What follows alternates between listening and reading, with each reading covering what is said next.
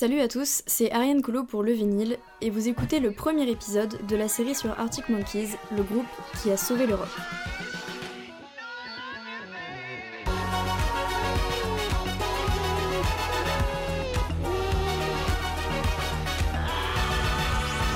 Le vinyle Dans cette série, on va parler des Arctic Monkeys, groupe mythique qui, en la révolutionnant, a dominé la scène rock durant ces deux dernières décennies.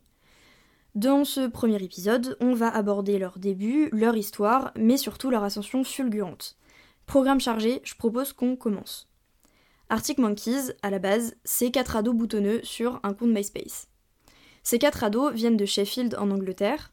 C'est Alex Turner, le lead singer qui est aussi à la guitare, Jamie Cook, le guitariste, Matt Elders à la batterie et Andy Nicholson à la guitare et la basse. Créé en 2002, le groupe joue dans des pubs et ce qui est assez intéressant, c'est qu'ils vont enregistrer en fait leurs démos, les mettre sur des CD et les distribuer gratuitement à la fin de leur concert. Et du coup, les fans vont commencer à s'échanger leur, leur enregistrement et surtout à les publier sur internet. Et il y a notamment un compte MySpace créé par des fans qui va très bien marcher. Si bien que le groupe va signer dans un label Domino Records et qu'ils vont pouvoir se produire sur la scène d'un festival où leur prestation sera acclamée par la foule et la presse. Et puis, le 17 octobre 2005, ils décident de sortir le single I Bet You Look Good on the Dance Floor. Et bah là, euh, c'est parti. Ils sont numéro 1 des charts le jour même de la sortie du single. Quelques jours plus tard, ils font la couverture du magazine NME, qui classera d'ailleurs le morceau en dixième place des plus grands morceaux de rock indépendants. En gros, c'est le début du succès. On écoute I Bet You Look Good on the Dance Floor.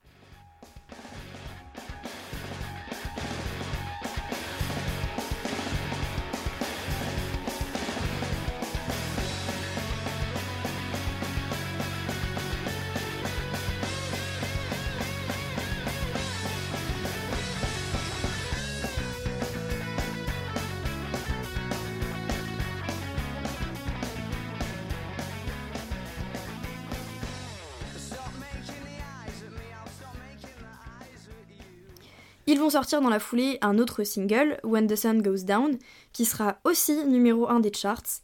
Et puis finalement, en janvier 2006, ils sortent leur premier album, Whatever People Think I Am, That's What I'm Not. Et c'est un vrai succès, autant du côté des auditeurs que de la presse. Avec des titres comme A Certain Romance ou Mardi Bum, ils vont s'imposer comme le groupe de rock indépendant, avec des riffs de guitare forts et soutenus, et des paroles qui jonglent entre poésie et humour, avec références plus ou moins obscures à la culture populaire.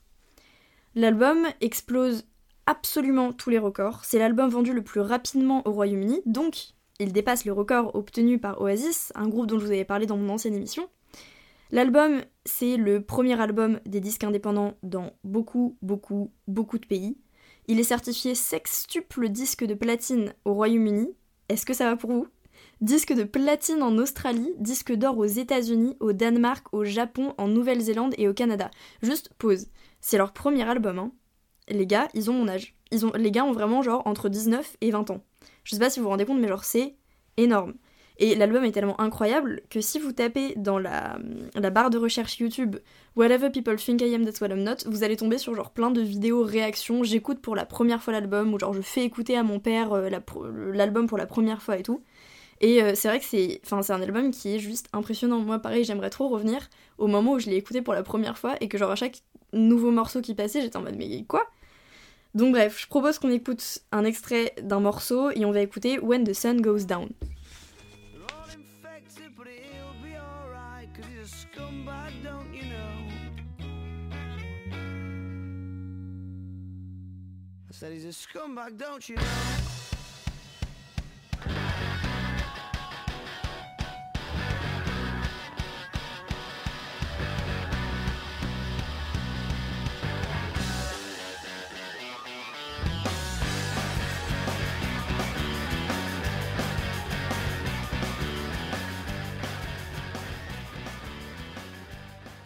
Niveau critique, je vais vous en lire quelques-unes. Le magazine Mojo parle d'une énorme sensation, l'éclosion évidente d'un nouveau talent. Le Rolling Stone évoque une furie croissante de riffs vivifiants et de paroles tranchantes du début à la fin. Le Q Magazine dit que ce frisson, on ne l'a qu'avec les groupes qui marquent une époque. Et en général, rien qu'avec cet album, on dit déjà, et je cite Wikipédia, qu'ils ont la britannicité des Kings, la mélodie des Beatles, la raillerie des Sex Pistols, la sagesse des Smiths, le groove des Stone Roses, les hymnes d'Oasis et le fracas des Libertines. D'ailleurs, petit lien inter-épisode, Arctic Monkeys ont été beaucoup comparés euh, à Oasis, un groupe dont je vous ai parlé dans mon dernier épisode, mais aussi aux Libertines, un groupe dont je vous parlerai dans un prochain épisode. Comme quoi, dans le rock, tout est lié. On peut écouter peut-être un deuxième extrait de cet album euh, incroyable, mais en vrai, allez l'écouter en entier, et c'est pas moi qui le dis, c'est Philippe Manœuvre qui le classe dans les 100 disques à écouter avant la fin du monde. Je pense qu'on va écouter un petit extrait de, de Mardi Bum, et puis ensuite on passe à la suite.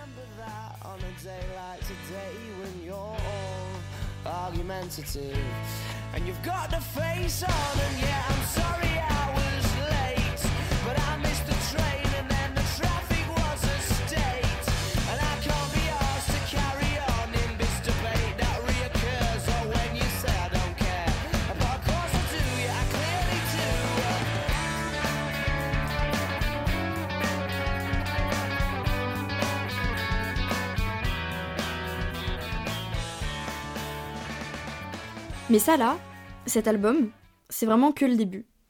Quelques mois après Whatever People Think I Am That's What I'm Not, le groupe va sortir un EP, Who the Fuck Are the Arctic Monkeys? Ça marche bien mais rien de spécial. Ils vont ensuite partir en tournée en Amérique du Nord et c'est à ce moment que le, que bassiste Andy Nicholson va quitter le groupe car trop fatigué et pas à l'aise avec le succès. Et il va du coup laisser sa place à Nick O'Malley, désormais le nouveau bassiste des Arctic Monkeys. Ils vont sortir un autre EP mais qui n'aura pas beaucoup de succès. Et puis le 23 avril 2007, le groupe sort leur deuxième album, Favorite Worst Nightmare. Même s'il fait pas le même effet que le premier, c'est un réel succès aussi. Chose rare dans le rock, les titres se classent tous en top 200 des charts. L'album arrive en tête des classements au Royaume-Uni mais dans beaucoup de pays européens aussi. Il est double disque de platine au Royaume-Uni, disque d'or en Australie, au Canada et au Japon, et il remporte les Brit Awards comme meilleur album de l'année. Niveau critique, il s'en sort très bien, puisque NME dira que c'est le meilleur deuxième album le plus attendu depuis Modern Life is Rubbish. Euh, Modern Life is Rubbish étant le deuxième album de Blur, autre groupe dont je vous avais parlé dans un précédent épisode. Le magazine Mojo qualifiera l'album de puissant, costaud, affûté, rapide. Et effectivement, dedans, il y a vraiment des classiques comme 505 ou euh, Fluorescente Adolescente, qu'on va écouter de suite.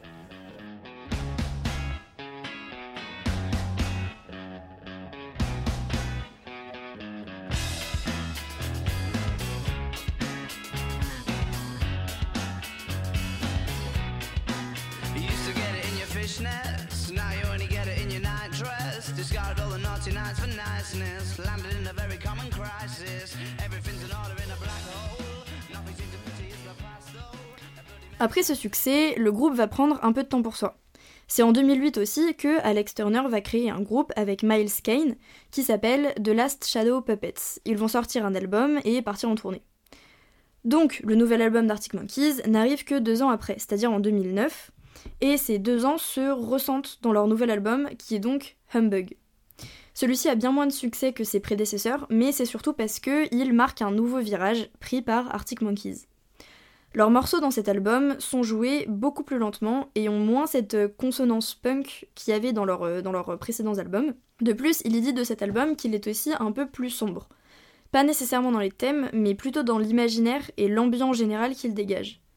Niveau presse, les critiques sont en fait plutôt bonnes, les journalistes ont compris que c'était une volonté de nouveauté et globalement c'est plutôt réussi.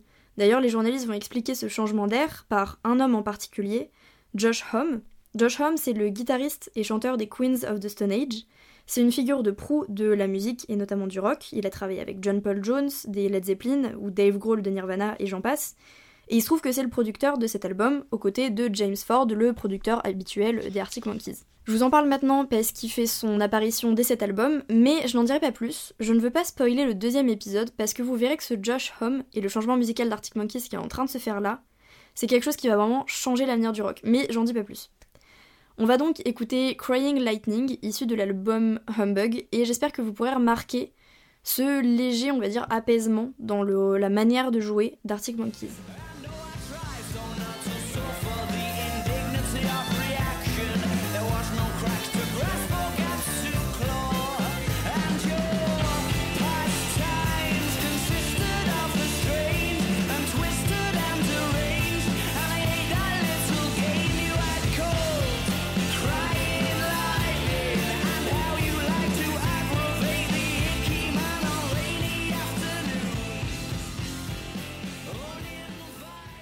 Finalement, et c'est sur cet album que je vais clore le premier épisode de la série sur Arctic Monkeys, le groupe sort leur quatrième album, Suck It and See, en juin 2011. Celui-ci est encore plus apaisé que Humbug, il y a une phase A de l'album assez rock tout de même, et puis une phase B avec des ballades composées au piano et à la guitare acoustique. Il passe quand même numéro 1 des charts directement, parce qu'il faut pas déconner, mais c'est un peu comme Humbug, c'est un bon album, salué par la critique, mais c'est pas le succès qu'ils avaient à leur début. On écoute euh, Black Trickle, c'est un morceau que je trouve très joli parce qu'à titre personnel, euh, moi cet album, en vrai, je l'ai trouvé très apaisé, mais en fait j'aime beaucoup et je trouve qu'il y a des paroles qui sont assez jolies euh, dedans. Et c'est une phase différente d'Arctic Monkeys, mais que je trouve tout aussi intéressante. Donc on écoute Black Trickle.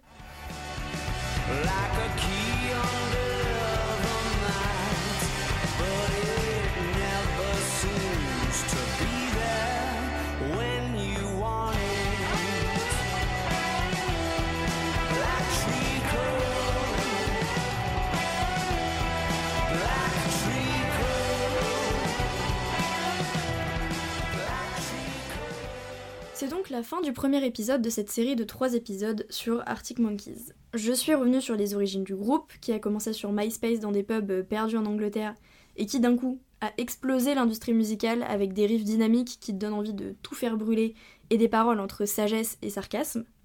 Si sur la fin de l'épisode, vous avez eu l'impression qu'Arctic Monkeys était sur la descente, je vous invite à aller écouter le deuxième épisode, qui franchement à titre personnel je trouve est le plus intéressant, et surtout qui a été le plus euh, enrichissant pour moi à travailler.